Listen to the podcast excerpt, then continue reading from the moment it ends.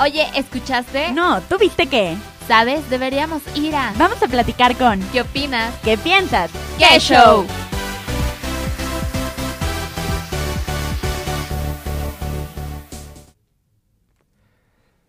Y hola, bienvenidos a qué show. Yo soy Joey Domínguez y si esta es la primera vez que escuchan mi voz en este programa, pues es porque sí, jamás había participado en él. Pero eh, dado que Fer Figueroa no se pudo presentar en esta ocasión, estaré cubriendo y hay un invitado muy especial por lo que no se podía dejar pasar esto. Está Fontana con nosotros desde Bogotá, Colombia. Aquí está este parcero. ¿Cómo estás? Bienvenido a Radio Anáhuac. Bien, bien, bien, papá. Bien contento, bien feliz de poder estar aquí en México. Eh, aquí en, la primera radio universitaria que estoy, so, pasándola muy, muy, muy divertido. Genial el recibimiento del público mexicano y gozándomelo con toda. Eh, hace rato estábamos platicando un poquito y me, y me, contaste que ya ahorita llevas un ratito aquí en la Ciudad de México, dos semanas, pero igual pisaste Guadalajara. ¿Cuál fue tu primera impresión llegar a México y directo a Guadalajara? ¿De dónde viene el tequila? ¿De dónde viene el mariachi? mariachi, me dijeron vas para Guadalajara, la tierra del tequila y el mariachi. Bien feliz porque eh, mira que a cada lugar que estoy llegando en México estoy probando toda la cultura como gastronómica también. So, allá me, me comí unas tortitas ahogadas deliciosas.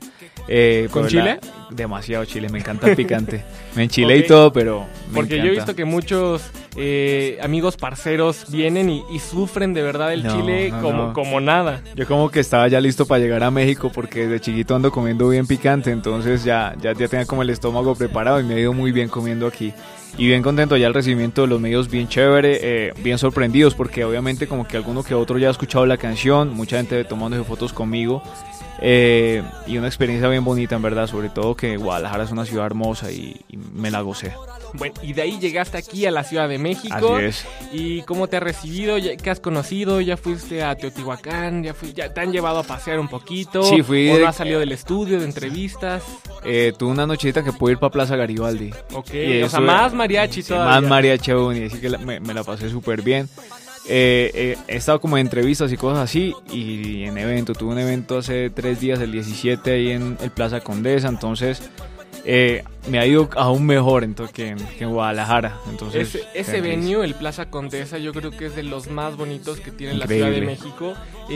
¿Cómo fue para ti el pararte en este escenario en México y presentarte ante un público que, por lo que tengo entendido, no te habías presentado antes? Eh, alguno me, conté con la sorpresa ya cuando empecé a cantar mis canciones, que ya decían como, eh, yo lo había visto por YouTube en algún lado. Entonces a medida que fueron cogiendo confianza conmigo, se soltó el concierto, eh, gané una fanaticada bien, bien grande porque son hermosas todas y, empezaron como a entender de dónde venía yo. Eh, el último coro, el último tema que tiré fue Por el Cuello, que es el hit que, les vemos aquí presentando. de hecho, aquí tenemos en Radio Anáhuac el sencillo en formato físico para que lo escuchen igual entre los cortes y también las redes sociales de qué show muy probablemente ahí estarán subiendo todas las cosas y, que puedan escuchar qué es lo que trae Fontana, ¿no? Sí. Eh, estás aquí en la Ciudad de México frente a un público y conocen tus canciones, las cantan, porque creo que ya no existe esta frontera que antes había entre un país y otro, o entre un género y otro. Hoy en día el género urbano es prácticamente lo mismo que el pop en México, ¿no? O sea, y en Latinoamérica vas a donde sea y ya es un género que une a las personas. Sí, realmente así fue. ¿Qué opinas tú de esta, de esta unión que crea el género musical y que, y que ya no existe una barrera? Creo que en el mundo nunca se había dado, nunca se había dado así que un género latino en español sonara más que cualquier otro. cualquier otro. Tú vas a Asia, tú vas a África, tú vas a Latinoamérica, tú vas a Norteamérica y todos están cantando y bailando las canciones de este género latino. ¿Tú, ¿Tú, qué opinas de esto? Que habla muy bien del género. Eh, estamos en una era digital donde tú puedes ser bien selectivo con lo que escuchas. Si no te gusta una canción, le das next, bajas a otra, tienes carpetas llenas de música, vas buscando lo que te gusta y pues realmente habla muy bien de, del talento latino, ¿sabes? En general, o sea, de México para abajo. Eh, que lo que se está haciendo está muy bien hecho, los juntos que están haciendo están excelentes, la música que está haciendo es de calidad, o sea, lo que se está soltando, a, pesar de críticas de la gente, lo que la gente pueda llegar a decir del género urbano, eh, tú no le puedes ordenar a alguien, obligar a alguien que escuche algo hoy en día, porque pues en verdad en las plataformas digitales eh, pueden dar next en, viendo un video, pueden buscar lo que ellos quieren directamente y pues si lo más relevante es el género urbano, pues significa que se está haciendo bien la tarea. Ahora, hablas de relevancia y de que cada quien tiene la, posibilidad de decidir qué es lo que escucha. Eh, en Spotify te ha ido bastante bien con las últimas cosas que has subido. ¿Cómo fue esta sensación para ti de ver, eh, abrir tu celular y ver los números o que te hablan, te dejan de, tu manager o no sé? Sí. Fontana, ¿qué está pasando con estos números? ¿Cómo se dio esto? Eh, para mí fue bien sorpresivo porque tuve, por ejemplo, con mi canal de YouTube tuve la posibilidad de empalmarlo con un canal que yo ya tenía y el crecimiento fue rapidísimo, por lo que ya teníamos cierto volumen de público. En Spotify yo tenía un poquito de miedo porque fue arrancar desde cero con mi música, o sea, fue crear el canal de Spotify, fue arrancarlo desde cero. Y cuando empezamos a promoverlo, se empezó a meter a listas, a listas, a listas, a listas. Y cuando nos dimos cuenta al mes, ya estaba metida más de 2.500 listas en Spotify. Ahorita el segundo tema que tiramos, eh, creo que ya por las 1.500 y no ha pasado ni dos semanas. Entonces, eh, lo que te digo, es una muestra grande de que el público le está gustando lo que, lo que estás haciendo y uno pues bien contento de que el talento y la música que uno está haciendo sea también recibida. ¿Cuánto tiempo más tienes planeado estar aquí en México? Me quedan todavía tres semanas más, tres semanas más de ah, gira. no, todavía falta. Sí, todavía falta. yo estoy arrancando y voy para Monte, Monterrey. Monterrey después. Eh, luego tengo que venir a par de cositas. Lo más seguro es que el otro año siga viniendo acá bastante a México. Entonces van a tener mucho de Fontana para, para ver, para escuchar. Ya estoy intentando hacer deals con cantantes acá de México. ¿Sabes? Pasar algo más interesante que, que, que, no solamente los featurings de reggaetón y de artistas de reggaetón, sino ver si podemos meternos con una banda, con un cantante pop de acá. Juntes, juntes que llamen la atención, que uno diga, oye, valió la pena que este pelado llegara acá a México y empezar a darle un vuelco a la música.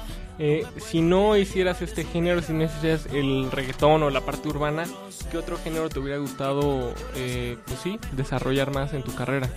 El hip hop o el trap. Ok. El hip hop. Eh, yo creo que lo que más amo de esto es cuando estoy en el escenario y hago que la gente grite y brinque. Eso es una cosa que solamente se va a dar o en el género urbano o en el hip hop bien pesado del trap norteamericano, ¿sabes? Eso no se da ni en el pop, ¿me entiendes? No se da en la salsa, la gente baila, no se da en el merengue, eh, no pasa.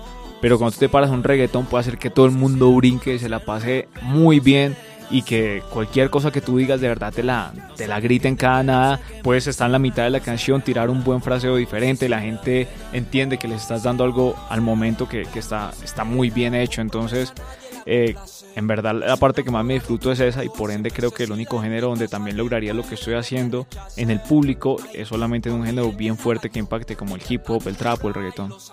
Perfecto. Ahora, entonces te gusta mucho esta parte de, mover a la masa. Exacto. necesitas esto con, el público. Sí, sí, sí, sí, yo no, yo no puedo... Yo, yo soy cantante, de hecho yo antes de, de, ser artista fui vocal coach de muchos artistas y me destaqué en un concurso allá en Colombia por ser de los mejores cantantes allá.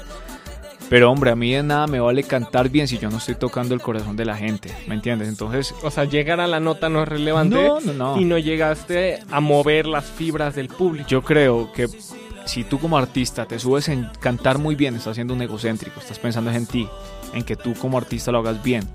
Si tú te subes al escenario pensando en que todo el mundo lo va a pasar muy bien contigo, estás haciendo lo que se debe, que es ser artista.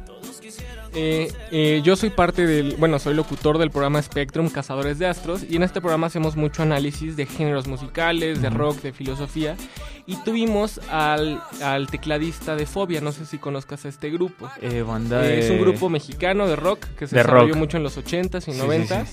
y en lo que estábamos en la plática hablábamos sobre la gente que busca ser virtuoso y que se dedica a esta carrera de ser el más virtuoso pero que a veces no se le da a la canción lo que necesita.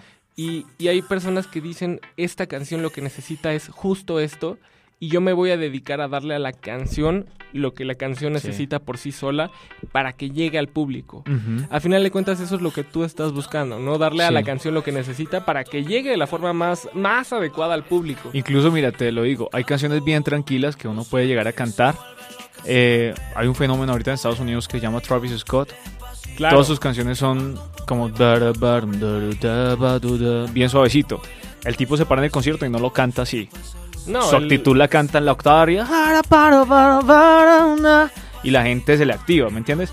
So, a veces ni siquiera lo, que, lo que te estoy hablando directamente es que tu actitud frente al público, así la canción en un, en un inicio haya sido pensado solamente para un dembow, para un party, tiene que ser dada a que les vas a dar todo de ti esa noche, ¿me entiendes? Eh, lo que las canciones necesitan yo creo que se analiza con el productor y el productor muchas veces es muy sabio en, darle y con el reggaetón no hay que darle mucha vuelta, ya como que todo está escrito los parámetros, lo que va a cambiar es el artista y el enfoque del público que tú quieres darle. Y a partir de ahí sale el sello de cada uno, como en el caso mío, que fue así. Eh, pero de lo que te hablo realmente es, que no cambiaría el género porque siento que cuando te para en el escenario nací para eso, ¿me entiendes? Como para hacer gritar a la gente. Bueno, así como Travis Scott, que es todo un rockstar, o sea, aunque él se dedique al trap, es, un completo rockstar.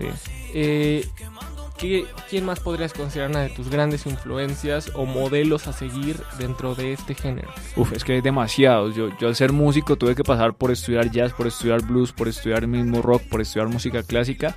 Siento que como que ahondé en cada género eh, de cada uno hay alguien que, que, se realza. Entonces, si me hablas de jazz, te puedo hablar de Miles y de Chicorea y que me encantan. Pero también si me hablamos de, no sé, música clásica, te a hablar de Vivaldi, de Chopin, que me encanta. Si no te puedo hablar eh, a nivel del género urbano, está el Rey de Reyes, que está Don Omar y está Daddy Yankee punteando porque fueron con la música que yo crecí. Salsa, Héctor Lavoe, o sea, creo que hay una cantidad de artistas. Yo creo que al final yo he terminado siendo, siendo como la mezcla de todos ellos pero no sé, es que artistas números uno hay, hay demasiados, en verdad. Miro como que cada producto bueno lo admiro y es muy difícil definir uno solo. Hoy me estabas platicando que arrancaste en, en un concurso de, de, canto, ¿no? Sí, en Colombia. Sí, sí, sí. ¿Desde cuándo cantabas o desde qué edad tenías un instrumento musical o, a qué edad fue que, empezaste a desarrollar este, este sentido por la apreciación musical o por crear tu propia música, por cantar? ¿Existía esta obra en la escuela? ¿Existía este, esta presentación frente a la familia? Que luego se da mucho, ¿no? El niño que le canta a sus tíos y al, ay, ven, cántale la que te sabes a tus abuelitos. Bueno, en mi familia no se dio así porque mi familia no consideraba que ellos no quisieron de pequeños alimentar eso. Yo como que de una forma u otra induje a que tuvieran o tuvieran que apoyarme porque poco a poco me metían coros, me metían vainas de teatro, no porque ellos me lo dijeran. Y mi familia tampoco fue mucho de, ay, párate y cántale a tu familia, sino era como, ah, sus actividades extracurriculares y lo dejaban como en ese espacio. Eh, no sé si por temor a que me lo fuera a tomar muy en serio más adelante. Pero poco a poco ya como que mi familia se dio cuenta que en verdad era bien apasionado, empecé a tocar guitarra, eh, cuando terminé el colegio ya había pasado por una era de hip hop bien grande donde participaba en peleas de gallos. Eh, intenté estudiar una carrera diferente a la música y me fue muy mal. La dejé completamente y me puse a estudiar música ya como tal. Entonces creo que fue muy gradual, como que en mi vida siempre estuve el amor y la pasión por la música. Y realmente cuando tomo la decisión, como decir voy a ser músico, voy a ser artista, es solamente cuando dejo la carrera de administración este, esta búsqueda por salir de, de la carrera de administración, o sea, fue una rebeldía, fue un decir, ya estoy harto de hacer algo que no, que no me está llenando, me quiero dedicar de lleno porque esto es lo que me mueve, o fue un, ¿sabes qué? Creo que puedo dejarlo ir. O sea, ¿qué tan dura fue la transición? Fue un acto de rebeldía entero, en verdad. ¿Cómo reaccionaron en tu Terrible, terrible, como cuando no se vuelve rebelde. Eh, yo me estaba dando cuenta que le estaba haciendo perdiendo dinero a mi papá. Mi familia no es adinerada, como yo te lo decía, y él estaba trabajando un montón, endeudándose un montón para pagar una carrera que a mí no me gustaba. Ni justo para él, ni justo para mí. Yo era, a pesar de mi madurez, era muy maduro en saber qué quería y qué no. Y les dije, pues yo quiero cantar. Entonces fueron para atrás. Eh, una forma de decir que no les gustó ni cinco la idea. Se, se cayeron me dijeron como básicamente págatelo, si tú quieres estudiar música, págatelo. Y pues empecé a trabajar en varias cosas y al tiempo mi papá, después de un momento, se dio cuenta que sí me lo estaba tomando muy en serio, me empezó a apoyar y ya se dieron cuenta que cambió mi vida completamente. Estudiando administración, me la pasaba en fiestas, eh, no estudiaba, no llegaba a la casa y cuando empecé a estudiar música, pues me volví una, persona completamente diferente, alguien responsable, dedicado y súper disciplinado por lo que estaba haciendo. Entonces, estabas enfocado a tu meta. Claro, claro, y es que realmente yo considero que no hay nada más importante en la vida que definir qué es lo que te apasiona. Porque yo te lo digo, yo siento que hace dos años dejé de trabajar. Ya no estoy trabajando, estoy haciendo lo que me gusta hacer y lo que haría gratis pero toca vivir, entonces tienes que buscar asociaciones, disqueras, representantes para que toda la vaina finalmente no solamente sea algo divertido, sino un negocio exitoso para todos nosotros.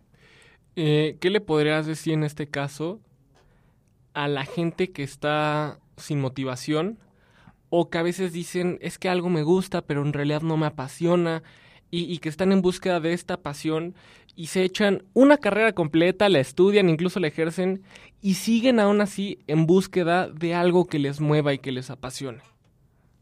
Pues a ver, si tú estás haciendo algo que no te gusta, eres un tonto. Es así de sencillo. Tú, tú tienes que, estás haciendo algo porque alguien te lo dijo, por querer complacer a alguien, vas a llegar a un momento de infelicidad entero. Entonces, lo más seguro que yo les recomiendo a cada uno de ustedes es que pónganse a trabajar en, en aquello que les gusta, en aquellos que son talentosos y entre mejor lo sepan hacer, mejor les va a ir. Acá no tiene sentido. Yo tomo el riesgo de, de hacer lo que a mí se me dio la gana. Y si lo tomas con un enfoque, con la madurez necesaria, no solamente por el hecho de llevar la contraria, sino porque te lo vas a tomar, estás dispuesto a no dormir, estás dispuesto a dejar de comer por ese sueño, como yo lo hice, te va a ir muy bien, no hay opción, vas a seguir presionando hasta que todo salga. Pero pues si sigues trabajando aquello que no te gusta solo por complacer a otros, pues más adelante... O por el dinero. Pues eso es para complacer a otros, porque realmente el dinero solo te sirve para mostrarlo, a menos de que lo estés reutilizando para ti mismo. Eh, hay cosas que yo considero que no son negociables y es la felicidad. Vos tienes que ser feliz. Si estás con alguien que no te gusta, bótala para el carajo y está con alguien que te gusta. Si estás haciendo lo que no te gusta, bótalo y haz lo que te gusta. Y con el tiempo, aunque es muy duro al principio arrancar, te lo digo, pasé más de seis años en la nada, eh, pedaleando, aguantando hambre bien difícil. Llega un momento en que la gente te ve y te toma en serio porque pues estás pasando el proceso y pagando el precio por tu sueño pues bastante buena esta reflexión por parte de Fontana y creo que queda en punto para podernos ir. Regresamos.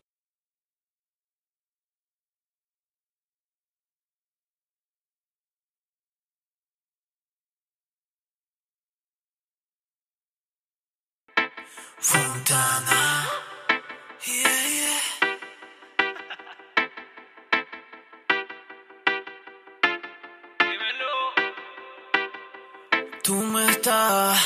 Gustando. Ando por ahí. Hace un rato mirando.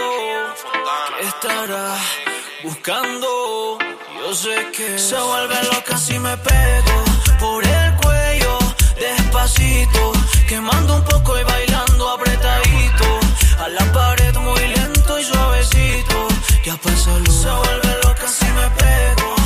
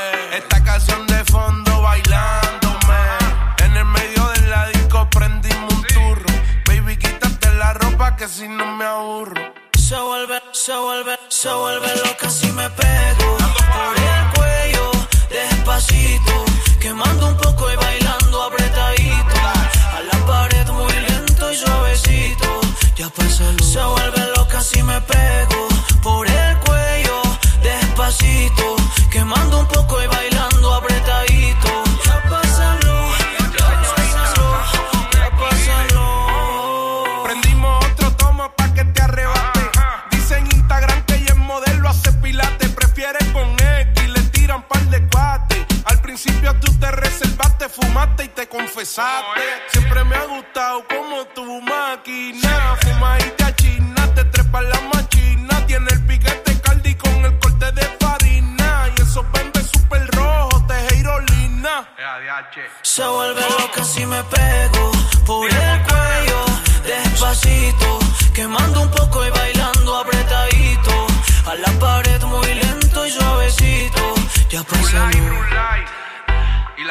presta para eso. Y estamos de regreso aquí en Que Show a través de Radio Anáhuac 1670 AM. Eleva tus sentidos. Y si están escuchando una voz que no es la de Fer Figueroa como están acostumbrados, es porque eh, se dio una situación y no pudo eh, presentarse. Pero aquí estoy yo cubriendo. Acabamos de escuchar Por el Cuello de Fontana esta canción, este sencillo que nos viene trayendo desde Bogotá, Colombia. Y estamos platicando en el corte sobre una pasión que tiene Fontana que es bastante divertida que son los sneakers, los tenis y todo este rollo, ¿no? y creo que es algo que está muy relacionado con el género urbano, pero también creo que es una nueva forma de derrochar estilo y de también marcar cómo es una persona, ¿no? Es más allá del, tocabas, Sí, tocabas de decir la, la, palabra clave. Mi afición por los sneakers llega... Eh, en la primera semana de lanzamiento mía como artista nos fuimos para New York a hablar con plataformas, a hablar con todas las cosas y tuve la posibilidad de pasear por Soho, New York. Y tú encuentras a los niños con una moda bien dura, usando, eh, no sé cómo le hacen, pero todos sacan presupuesto de los papás para comprarse unos soft white, que son más de 2 mil, 3 mil, 4 mil dólares, que hasta 15 mil dólares una soft white. Y se los compran y pasaba una cosa bien graciosa. Ellos como que no solamente los compraban, sino que Nike les regalaba dos tipos de pares de cordones. Entonces lo que pensaba Nike era, bueno, pueden usarlo o de azules o de amarillos. Y ellos dijeron, no, vamos a usarlo azules y amarillos, un tenis y lo otro. Y ahorita en el primer concierto que hice ahí en el Plaza, hice lo mismo. Me compré un, mis, mis, mis Nike y les cambié los cordones, se veían increíbles. Y creo que significa es como decir, eh, hago parte de algo, de un estilo urbano que los adultos no entienden, pero que yo con mis niños y, con, la gente joven entendemos y nos sentimos bien usándolo. Entonces tiene mucho más que ver como con eso, ni siquiera con el lado de cuánto cuesta o que si es cara o no, sino con un sentido de pertenencia a una cultura que es un poquito hermética a la gente adulta. Claro, eh, yo creo que esta cultura del sneaker ha podido conectar a personas entre sí por el hecho de, hey, qué buenos zapatos traes y así. y, no, y no tienen que ser zapatos de 15 mil dólares o zapatos de 2 mil dólares. sino Con el hecho de decir, oye, me gustan tus tenis, ¿dónde son? ¿Dónde los conseguiste? Esas están duras. Exacto, eso me ha pasado en muchas entrevistas. Allá en Medellín hice una gira y llegué y la mayoría tenían unas, unas Air eh, de colores bien locos. Yo le decía, esas eres tan duras, mira estas. Y a veces yo, yo llego, la mitad de mi maleta que es gigante son solo zapatos. La gente me dice, está loco, memi. Claro, yo lo saco y mira estos y tengo estos que tienen tal cosita, tengo estos tal cosa. Pero sí, creo que no me ha fijado. Ahorita que Dianita me dijo, esa es como mi pasión. Como que ahorita coleccionar zapatos bien raros que nadie tenga. Y es que es, es un modo de expresión de tu individualidad, pero a la vez te conecta con otras personas.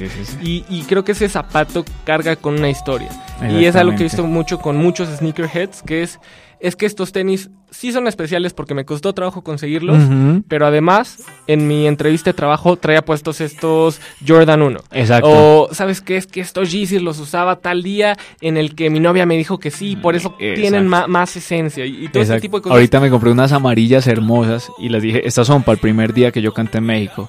Entonces ya estuviste en el plaza. exacto, estuve en el plaza y le cambié los cordones. Yo dije, tengo que ser bien diferente y marcó. Entonces realmente como que mentalmente digo, wow, esto, esto no solamente tiene el peso de ser un sneaker, sino que cuando ya esté muy pegado, estos sneakers van a valer demasiado porque fue la primera vez que yo toqué en México con, con unos, tenis así. Oye, hablando de Travis Scott en el bloque pasado, que igual sacó toda su línea de Nike, sacó toda su línea de tenis, este, con el Jordan 1, entonces el Cactus, hasta sacó una colección de, de cereal de Reese's.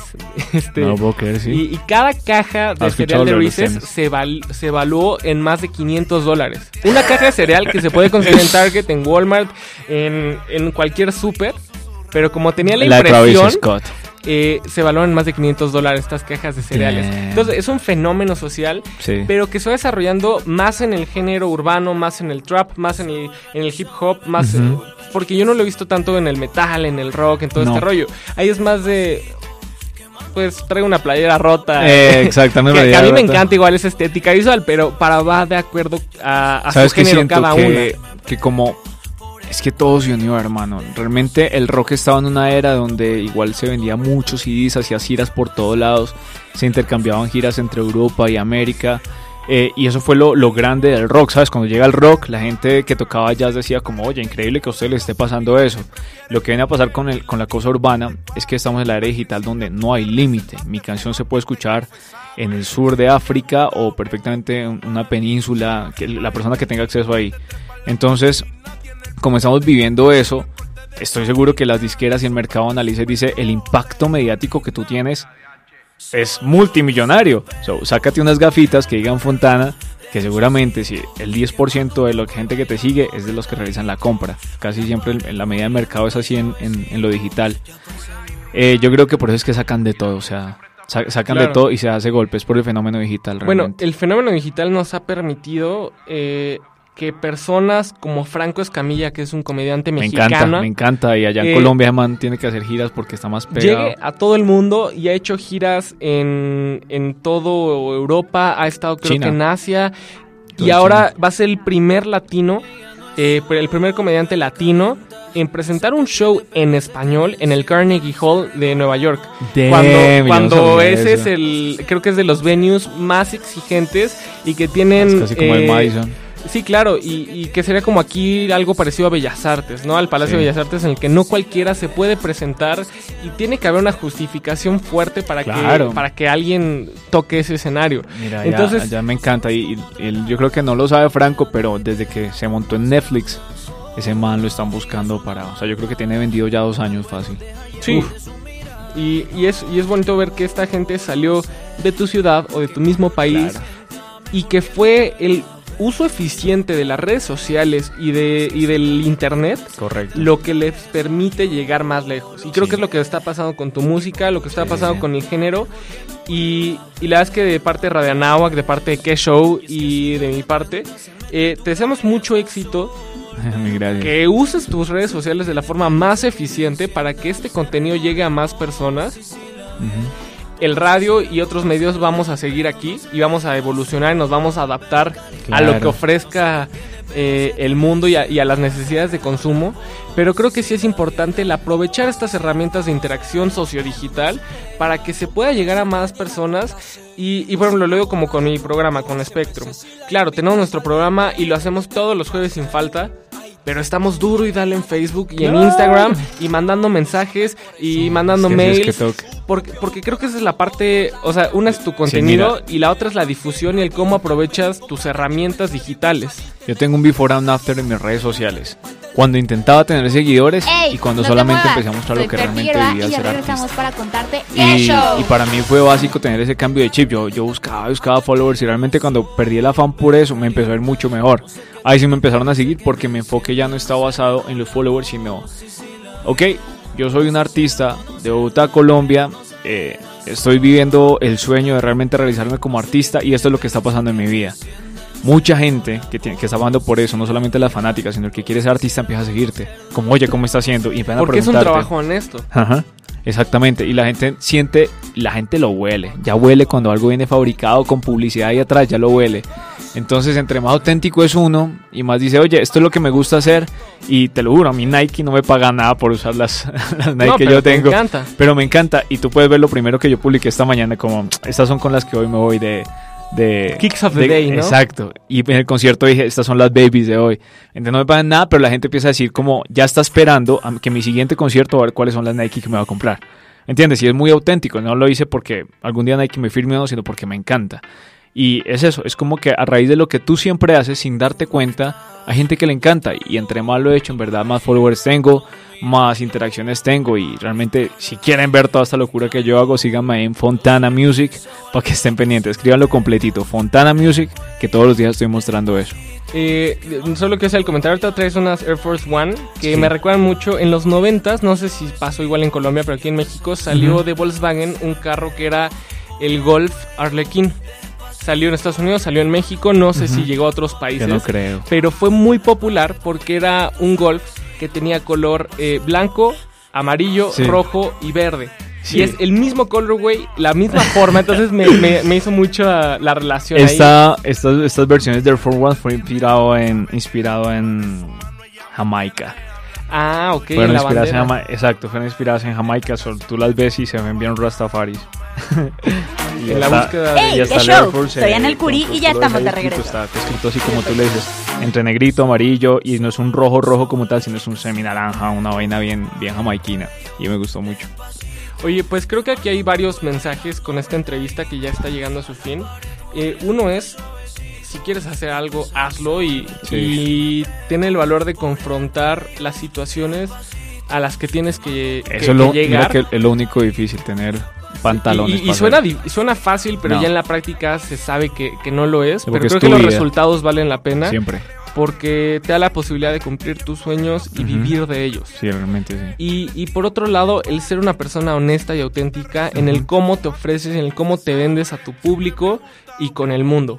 Hoy es muy fácil abrirle la puerta al mundo y demostrarle quiénes somos. Creo que está en nosotros el hacerlo de una forma honesta y genuina. eso es verdad. Para que así sea. Y creo que aquí se ha demostrado que Fontana es un ejemplo de eso. Ah, gracias. Eh, te deseamos mucho éxito con tu música, mucho éxito con Por el Cuello, mucho éxito con Calienta y con todo lo que venga.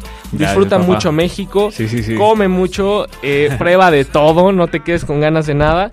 Esperamos regreses pronto. Radio que es tu casa. Y yo le quiero agradecer a Fer Figueroa porque eh, me dio la oportunidad de cubrir esta entrevista para su programa Que Show. Eh, muchas gracias por esta oportunidad de usar el micrófono en esta, en esta cabina para su programa. La verdad es que me divertí mucho platicando con Fontana. Algo que le quieras decir a la gente, manda un saludo para Radio Sí, eso te iba a decir. Para todos mis amigos aquí de Radio Anáhuac. Este es Fontana directamente desde Colombia. Síganme full en redes sociales como Fontana Music, viviendo mi aventura en México, pasando y conociendo todos los lugares. Me encanta lo que realmente autóctono y visitar las calles las que nadie va, mejor dicho, pasar por todos lados. So, bien invitados a que me sigan ahí. Van a, encontrar aquí un amigo, no solamente un artista, sino alguien bien sincero con ustedes que les va a dar con todo el cariño su música. Y bueno, hasta la próxima será. Pues muchísimas gracias Fontana, muchas gracias por escuchar. Seguimos en vivo aquí a través del 1670 de AM, eleva tus sentidos.